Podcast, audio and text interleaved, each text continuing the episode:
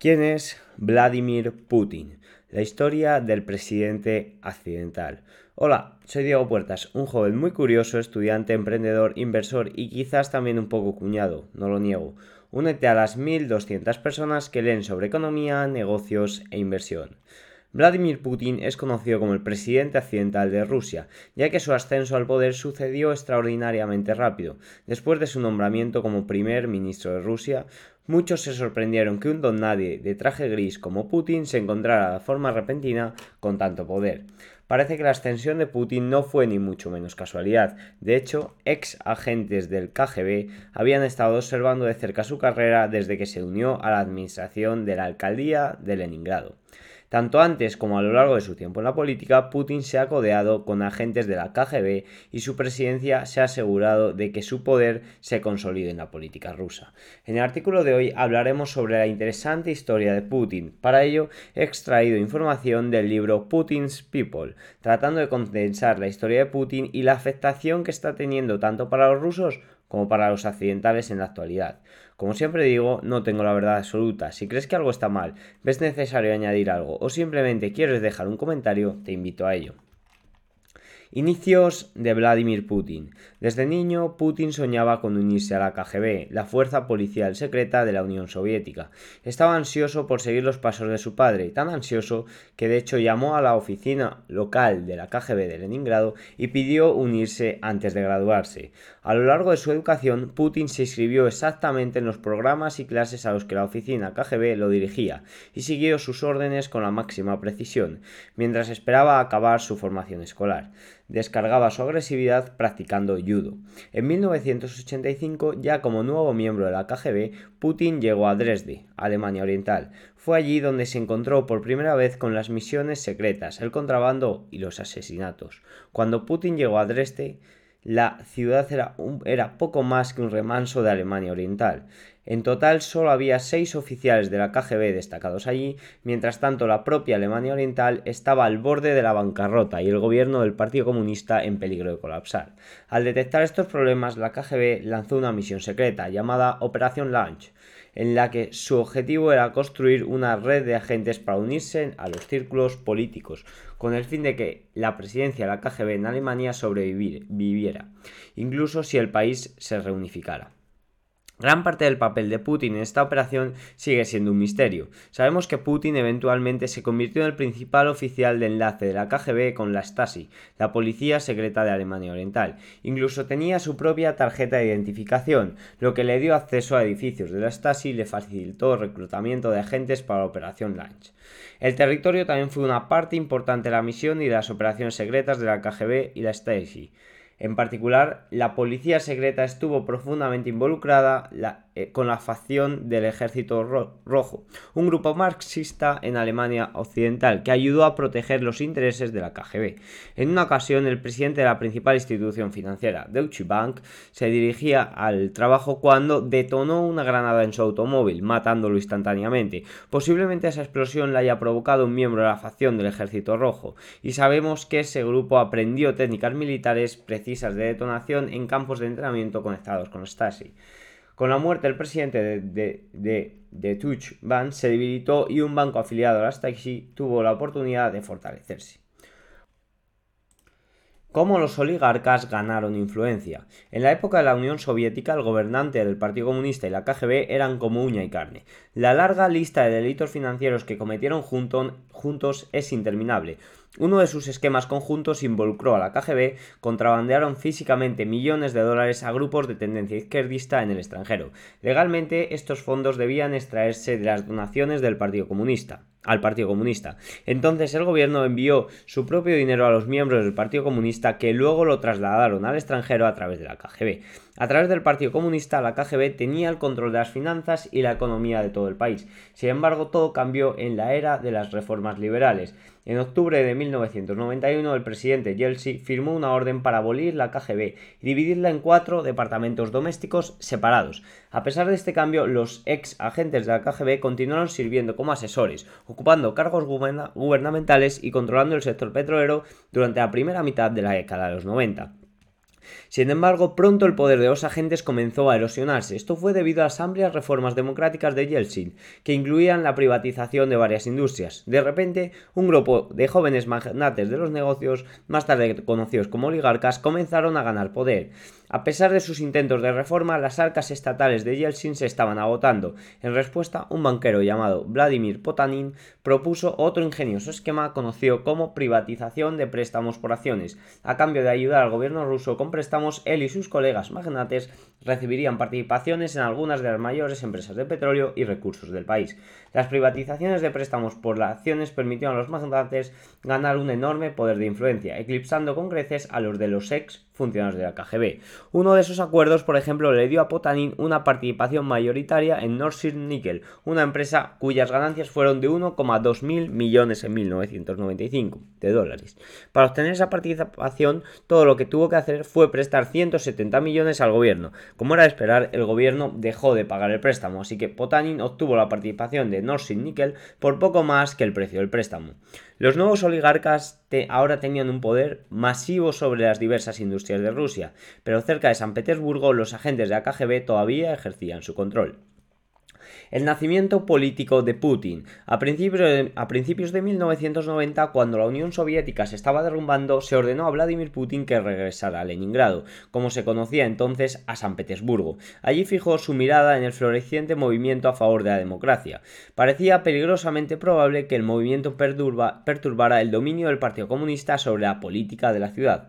Pronto Putin se convirtió en el enlace entre la KGB y un hombre llamado Anatoly Sokbak, quien era un profesor de derecho carismático que frecuentemente hablaba en público a favor de la democracia y en contra de la KGB. Sin embargo, en privado la cosa cambia, ya que podría haber tenido tratos no oficiales con la organización. En mayo de ese año, Sokva fue nombrado nuevo presidente del Consejo de la ciudad, con Putin como su mano derecha. Sokvas se convirtió en alcalde con la ciudad en mal estado. Sus arcas estaban vacías, los estantes de las tiendas contenían poco más que pepinos encurtidos y la vigilancia policial era laxa, lo que significaba que los delincuentes y el crimen organizado tenían rienda suelta para extorsionar a las empresas locales.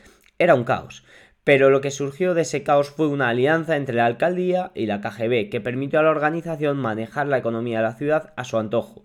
El enriquecimiento de la KGB comenzó con la creación de un fondo para sobornos. Este fondo podría usarse para canalizar el efectivo a la KGB, para su uso personal y para operaciones estratégicas. Para crear ese fondo, el comité de Putin otorgó licencias de exportación por valor de 95 millones de dólares a una serie de empresas fachada, empresas que aparentemente traerían importaciones de alimentos. La ciudad necesitaba desesperadamente la comida, pero prácticamente todo fue a parar al fondo. La KGB también tomó el control del puerto marítimo de Leningrado, que era dirigido por Víctor Kravchenko. Un día de 1993 la policía paró a Kravchenko, lo sacaron del tren en el que viajaba y acusaron de malversación de fondos. Finalmente fue liberado, pero los hombres de AKGB ya instalaron a un hombre aliado en su lugar. Algo similar sucedió también con la terminal petrolera de Leningrado.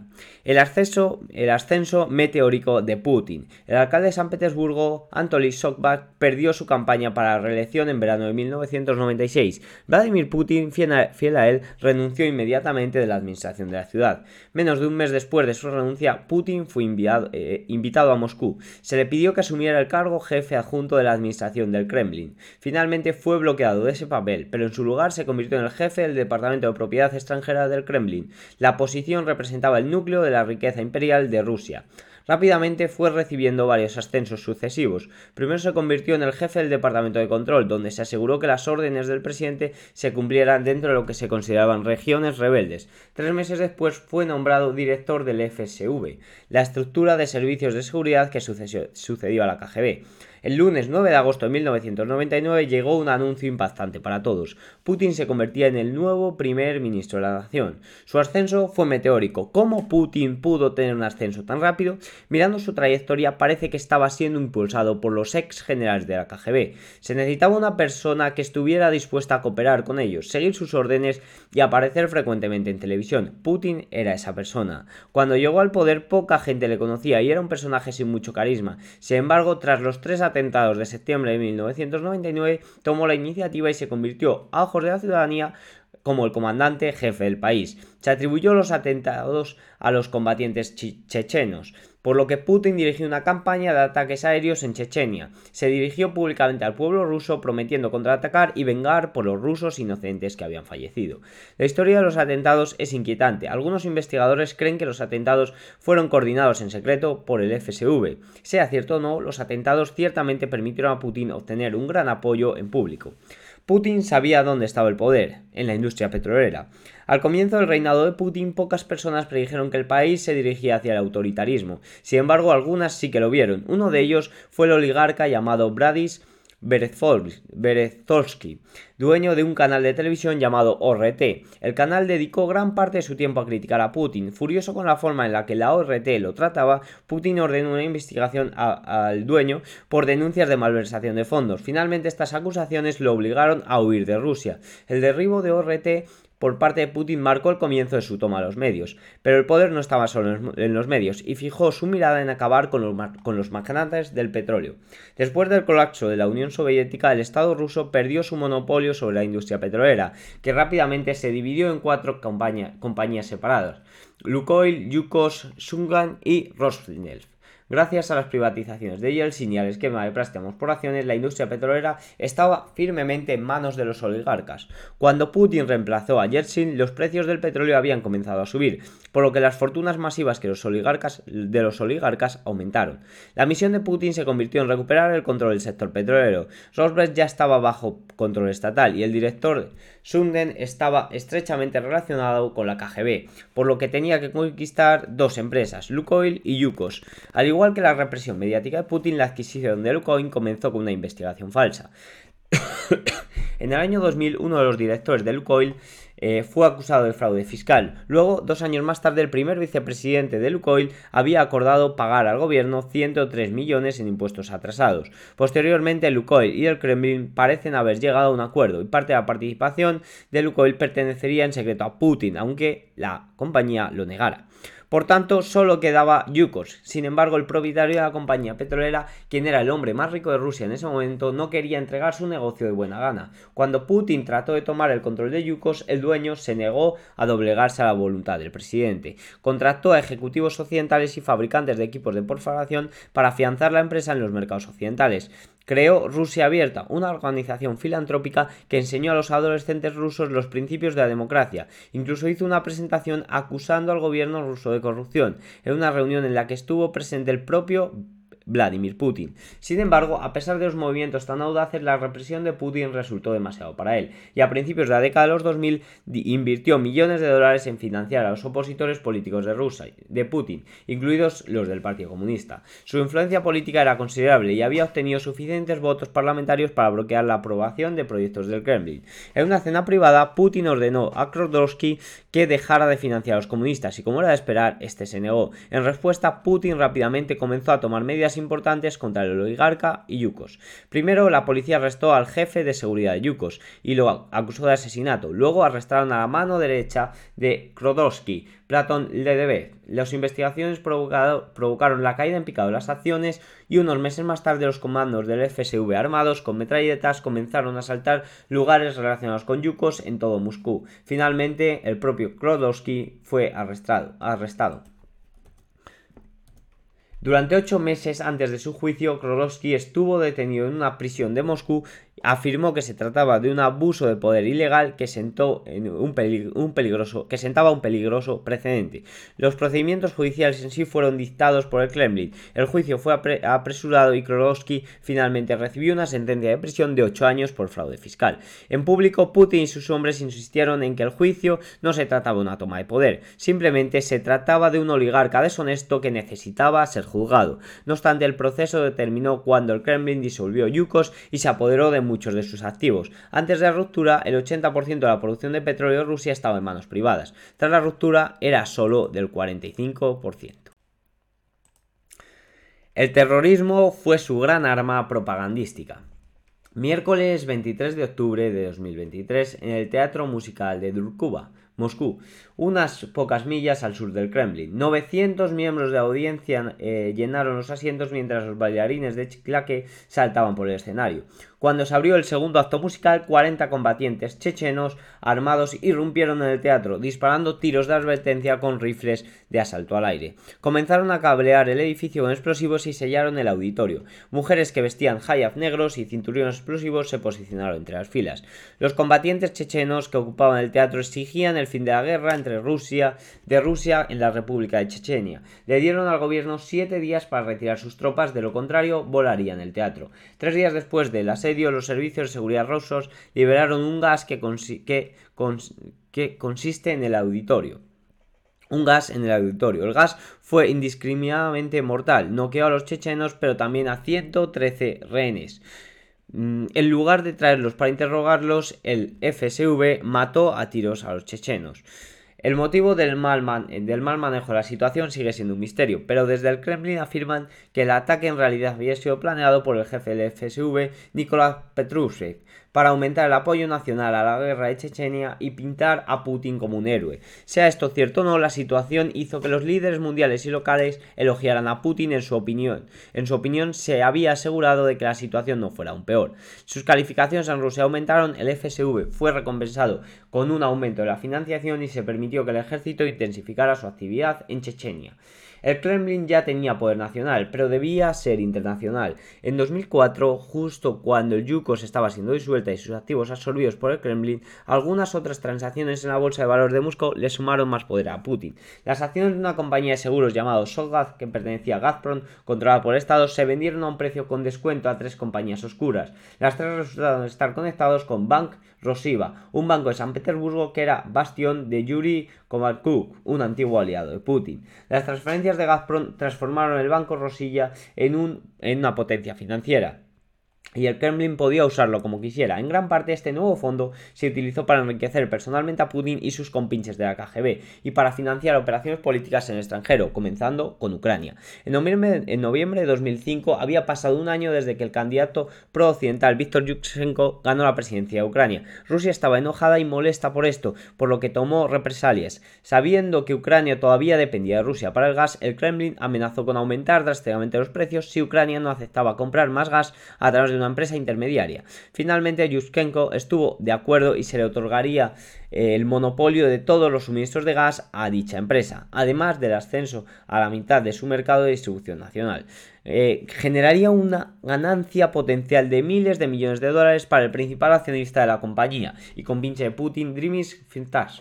Sabiendo que el acuerdo comprometía al presidente Yushchenko poco después, el Parlamento ucraniano aprobó una moción de censura al gobierno. En agosto de 2006, el ex candidato presidencial prorruso se convertiría en el primer ministro. La red rusa de, empresas sospechosas y fondos para sobornos apenas comenzaba a expandirse internacionalmente. Su próximo objetivo era Londres. Gracias al aumento de los precios del petróleo, la fortuna de Rusia creció a principios de la década de los 2000. Una floreciente clase media podía comprar en los centros comerciales de estilo occidental, incluso en la remota Siberia los restaurantes servían cordero de Nueva Zelanda y vino de Francia. Estos tiempos de abundancia también permitieron que las empresas rusas comenzaron lentamente a cotizar sus acciones en la bolsa de valores occidentales especialmente en Londres. Solo en 2005 ganaron 4.000 millones de ventas de acciones de la capital británica. Comparativamente, en los 13 años posteriores al colapso soviético, las acciones de las empresas rusas solo generaron 1,4 mil millones en todos los mercados combinados. La bolsa de valores de Londres fue particularmente atractiva para los rusos en comparación con los requisitos para que las empresas cotizaran en la bolsa de valores de Nueva York. Los requisitos de Londres eran más laxos. En Occidente creían que al obligar a los rusos a adherirse a un estándar occidental de transparencia, desenlantarían los tratos financieros turbios por parte de los rusos. Pero de hecho, la presencia de los rusos en Londres hizo exactamente lo contrario. La infección comenzó con el oligarca ruso Roman Abramovich, quien había saltado a la fama durante la era del Yeltsin, pero que demostró ser leal a Putin. Le pidió que se dirigiera a Londres y comprara el Chelsea Football Club. Putin había adivinado con precisión que gracias al fútbol se podría lograr que los británicos aceptaran la presencia rusa. En ese momento el gobierno ruso tenía una participación de control del 51% en varias de las principales empresas rusas, como cajas de ahorros y el antiguo Banco de Comercio Soviético. Esto significaba que los occidentales eran libres de repartirse el otro 49% de las acciones en cada una de las empresas. Rusia utilizó a Ucrania para librar una guerra de poder contra Occidente. Después de que terminó el segundo mandato de Putin en 2008, Mendev asumió la presidencia rusa. Muchos en Occidente esperaban que hiciera que la economía de su país volviera a un sistema de mercado más libre. Su voluntad de cooperar con los líderes occidentales parecía una señal de que el liberalismo estaba de nuevo en alza en Rusia. Desafortunadamente, muchas de las acciones de Rusia al principio de la presidencia de Mendev socavaron esta esperanza. En agosto de 2008, Rusia intensificó la acción militar en la ex República Soviética de Georgia, de tendencia occidental. Esto terminó con cualquier esperanza que el país tenía de unirse a la OTAN, y Mendev extendió el mandato de su sucesor a seis años en lugar de cuatro. Esta fue una señal clara de que Putin estaba esperando entre bastidores para regresar como presidente de Rusia, y esta vez Putin estaba listo para extender aún más su alcance político. Putin recuperó la presidencia en 2012, sus esquemas financieros y lo de sus compinches volvieron con toda su fuerza, pero no todo fue para bien en Rusia económicamente. El, crecimiento del precio del petróleo se estaba desacelerando em-, y, los empresarios tenían miedo de invertir en un sistema que podía saltarlos, amenazarlos o, encarcelarlos en cualquier momento. Sin embargo, en lugar de intentar reformas, Putin optó por continuar con su proyecto de expansión e imperial. En febrero de 2014, Rusia amenazó con ir a la guerra con Ucrania por una base militar de Rusia en Crimea. Si Ucrania no revertía su trayectoria pro-occidental, en la mañana del 27 de febrero, tropas enmascaradas y sin insignias militares asaltarían el Parlamento de Crimea. Eh, lanzaron una bandera rusa sobre el edificio y rápidamente se convocó a un referéndum para votar sobre la unión de Crimea a Rusia. Los habitantes votaron a favor. En respuesta, Europa y Estados Unidos implementaron sanciones dirigidas al círculo íntimo de Putin, pero el conflicto en Ucrania siguió escalando y extendiéndose al este de Ucrania. A los combatientes rusos o voluntarios, como los llamó cautelosamente Rusia, se unieron militares locales prorrusos que utilizaron equipo militar ruso. Solo después de que se completó la anexión de Crimea, Putin admitió algunos de estos llamados voluntarios habían sido tropas rusas. La anexión de Crimea y el subsiguiente guerra en el este de Ucrania fue nada menos que una guerra indirecta contra Occidente. Lo que sucedió allí fue una señal de advertencia de la turbulencia que los rusos pronto creerían, crearían en todos lugares. Después de anexar Crimea, Putin continuó canalizando dinero y cultura hacia Occidente. A lo largo de las décadas de 2000 y 2010, Putin y sus hombres canalizaron dinero negro hacia Occidente a través de una serie de esquemas complejos de lavado de dinero. Algunos de estos esquemas involucraban compañías extraterritoriales que recibieron pagos canalizados de mandatos cercanos, de magnates cercanos a Putin. Otros involucran a compañías ficticias que firmaron acuerdos de préstamos falsos, entre ellos acuerdos que luego se utilizaron para sacar dinero a Rusia. Luego hubo intercambios espejo. Estos permitían que los a los inversores comprar acciones rusas en rublos, mientras que empresas aparentemente desconectadas vendieron la misma cantidad de acciones a través del Deutsche Bank en Londres. Con trucos como estos, Rusia canalizó dinero hacia Occidente, pero también además del dinero efectivo, Putin también quería difundir la cultura. Las ONG occidentales como Open Society de George Soros intentaban difundir a principios del, intentaban difundir los principios del liberalismo, de la democracia y los derechos humanos en todo el mundo. Inspirándose en estas organizaciones, los hombres de AKGB de Putin comenzaron a, a formar sus propias ONG. Los suyos, sin embargo, buscaban cultivar la ideología basada en los principios de la ortodoxia rusa, se centró en la tradición, la sumisión al Estado y la intolerancia a la homosexualidad. Con este fin se utilizó efectivo ruso tanto oficial como no oficial para crear una red de agencias. Las agencias promovieron la versión del Kremlin de los acontecimientos mundiales, además de popularizar el idioma y la cultura rusos. El mismo dinero se usó para financiar campamentos juveniles para, el, para paramilitares cosacos rusos, un grupo de motociclistas, de motociclistas paramilitares llamado Night Wolves así como la Fundación San Balsit de Krep, cuyo objetivo supuestamente era difundir los valores ortodoxos, pero en realidad financió a los separatistas pro-Kremlin en, Ucrania. Además de difundir este sabor particular de la cultura eslava a través de las ONG, los hombres de Putin usaban fondos para sobornos para apoyar a los partidos antisistema europeos de extrema izquierda y derecha, particularmente en la República Checa, Hungría, Bulgaria y Austria. Al cultivar el extremismo en estos países, Rusia pretendía debilitar a la Unión Europea y potencialmente romper su consenso sobre las sanciones contra Rusia. Pero pronto fijó su mirada en objetivos más grandes de, Europa Occidental, como Francia, Alemania e Italia, y en el Reino Unido el dinero del Kremlin se derramó en las arcas conservadoras el jefe de seguridad de Rusia, Nikolai Prauchen, incluso desarrolló una, una, estrecha relación con Boris Johnson, el hombre que encabezaba la campaña del Brexit que debilitaría aún más a la Unión Europea. No pasó mucho tiempo antes de que Estados Unidos también se entrara, eh, también entrara en la mira de Rusia, en la forma de Donald Trump. Rusia encontró un aliado en el presidente de Estados Unidos, Donald Trump. Mucho antes de que Trump anunciara sus intenciones de postularse para presidente, ya tenía tratos con los rusos. Todo comenzó con un hombre llamado Slava Trichisky, un contrabandista de, antigüedades del que se rumoreaba que tenía vínculos con el infame eh, grupo del crimen organizado Son Java, conocido conoció a Trump por primera vez en el Taj Mahal de Atlantic City, Nueva Jersey. Quedó impresionado por el brillo y glamour del casino. Fue solo el primero de una larga de, nombres de, hombres de dinero vinculados a la KGB con los que Trump tuvo tratos desde la década de 1990 hasta el presente. A lo largo de las décadas de los 90 y 2000, Trump se acercó a los empresarios emigrantes rusos que frecuentaban su casino. En caso, en un caso, los emigrantes y su socio eh, los emigrantes Felix Satter y su socio Arif se ofrecieron a financiar y construir una serie de desarrollos de lujo para Trump. A cambio, utilizaron los proyectos de desarrollo para ingresar dinero en efectivo a los Estados Unidos. Muchos otros empresarios le propusieron proyectos a Trump. La mayoría, de estos no se materializaron, pero cuando Trump hizo su candidatura para la presidencia, a partir de 2015 los rusos intensificaron sus tratos con él. Satter desarrolló una relación con el abogado de Trump. Discutieron una posible torre Trump en Moscú. Eh, Satter escribió, pondré a Putin eh, en este programa y haremos que Donald sea el elegido. La familia Trump también comenzó a involucrarse. En junio de 2016 un periodista inglés le escribió a Donald Trump y el hijo de Trump que conocía a un abogado de Moscú que podía ofrecer información falsa sobre Hillary Clinton y Donald Trump Jr. parecía interesado. Inicialmente la, oferta parecía ser un fracaso, pero a mediados de junio de 2016 un grupo de piratas informáticos rusos llamado Gruffier 2.0 pirateó los servidores informáticos de la Convención Nacional Demócrata. Luego, un mes después de antes de las elecciones, Wikileaks comenzó a publicar correos electrónicos enviados por el presidente de la campaña de Clinton, John Podesta.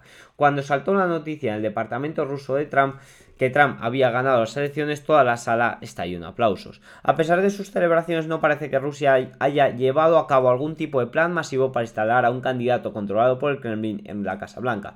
Para ellos, la victoria electoral de Trump fue una victoria en sí misma. Su populismo y sus mensajes divisivos eh, han sembrado el descontento en Estados Unidos ha argumentado en contra de la OTAN y ha alentado con el, Brexit. Los beneficiarios de estas políticas son Putin y su círculo con pinches de la KGB. Reflexión. Durante la época de la Unión Soviética, la KGB era una importante fuerza de control dentro de la economía rusa. Su poder decayó en la década de 1990 cuando un grupo de jóvenes oligarcas llegó al poder, pero la presidencia de Vladimir Putin permitió a estos que los ex agentes de la KGB recuperaran el control de los negocios y la política rusa. A lo largo de la presidencia, Putin ha erosionado lentamente la democracia de Rusia al tomar el control de los medios y otras industrias, como el petróleo, todo mientras intentaba promover la misión imperial de su nación y sembrar la discordia en Occidente. Toda esta historia nos, ayudaba nos ayuda a comprender un poco más la situación que estamos viviendo hoy en día, donde Rusia ha cogido un papel fundamental en la esfera mundial. Eh, al decidir invadir por completo Ucrania y amenazar con cortes de gas a Europa. Muchas gracias. El contenido de esta newsletter siempre será gratuito, por lo tanto, si el artículo te ha gustado, compartirlo con alguien a quien creas que puede servirle sería el mayor apoyo hacia mi trabajo. Miércoles y domingo recibirás en tu bandeja de entrada un nuevo artículo sobre economía, negocios, inversión. Suscríbete. Esta newsletter vive patrocinios, así que si estás interesado, aquí tienes toda la información.